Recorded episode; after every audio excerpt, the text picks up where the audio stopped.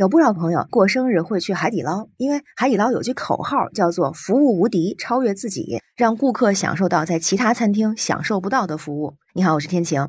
不过这几天啊，在一家海底捞的门店发生了一个非常特别的事儿。这顾客呢要求给布偶娃娃过生日，这怎么回事呢？是在前几天的时候啊，有网友在网络平台上发了一个帖子，就说海底捞是不是歧视带棉花娃娃的人？这棉花娃娃就是那种布偶娃娃。贴文中还说啊，自己和朋友各带了一个棉花娃娃到海底捞就餐的时候，因为要求给娃娃做店内的婴儿椅，而看到服务员露出了不能理解的表情。同时呢，在就餐的过程中，两人还觉得被冷落了，也提到呢说少了菜，一直到快吃完才补上。希望服务员给棉花娃娃过生日的时候被拒绝了，等等一系列不好的体验。而这个事儿啊，在网上也是引起了关注。于是也有记者啊，以顾客的身份，就向附近的海底捞门店打电话咨询，就问能不能给自己带来的这个玩偶啊做婴儿椅。门店的客服啊说可以，如果是正常带着娃娃到店跟服务人员申请就可以了。但是问到呢，能不能给玩偶娃娃过生日，这个门店客服啊就有些诧异的再一次确认了需求，然后就表示呢，需要跟门店负责人进行沟通之后才能回复顾客。那服务人员是这么说的：说如果是给您过生日，我们正常就是。唱个歌庆祝一下，但是不是能给玩偶娃娃过生日？我帮您登记，稍后去确认一下。看起来好像不同门店是不是提供这个服务不太一样哈？那还有问题呢，就是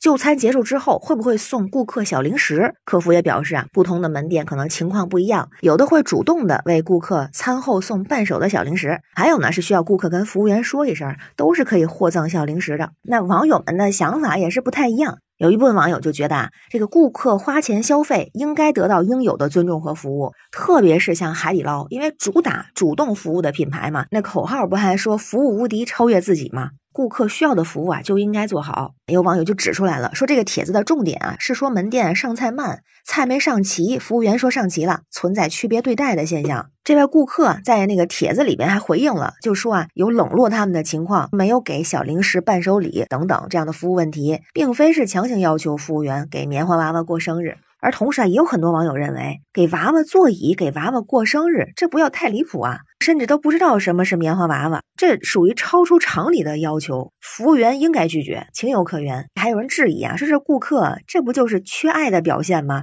和娃娃一块玩，给娃娃过生日，这咱先证明一下，确实有这么一种说法，说是缺爱的时候呢，会把精神寄托在某些事物上。那玩具娃娃呢，就是其中的一种，但也不能说人家喜欢娃娃就是缺爱。真正缺爱的人呢，像那种讨好型人格，或者是拯救型人格，就是谁谁就是我的命，为了他我可以命都不要，这属于拯救型人格。还有是自卑型人格，这属于缺爱的表现。但是和娃娃做朋友，收集娃娃本身啊，不一定就是缺爱的表现，因为有人也会通过这种方式啊来解压、释放情感、减轻压力。所以个人觉得也倒不需要贴这样的标签。那咱说海底捞的服务啊，之前确实不错，那现在也有不少人反映说服务好像没有之前那么好了，所以不知道是不是真的像顾客反映的这种。啊，菜没上齐就说上齐了。但如果只说过生日这个事儿，因为在门店过生日好像确实是不看身份证这些信息的，所以我个人觉得，如果门店愿意提供这个服务，门店没有意见，那就给过就过呗。不过啊，毕竟不是真人，唱个歌也就可以了。如果真是送生日餐、送水果，那是不是就可以免了？反正娃娃又吃不成这些东西。但不管怎么说，让玩具娃娃占个儿童座椅，这可就不太合适了。这儿童座椅也属于店里的公共资源，别人真的有小朋友要用的话，那怎么？么办呀，喜欢娃娃无可厚非，但完全可以用自己的方式，没有必要强加给别人。当然，这只代表我个人的想法哈。那关于这个事儿，不知道您是怎么看？欢迎在评论区留言，咱们一块儿聊。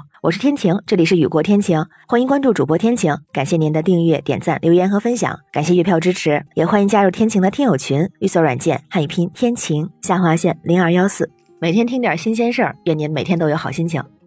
拜拜。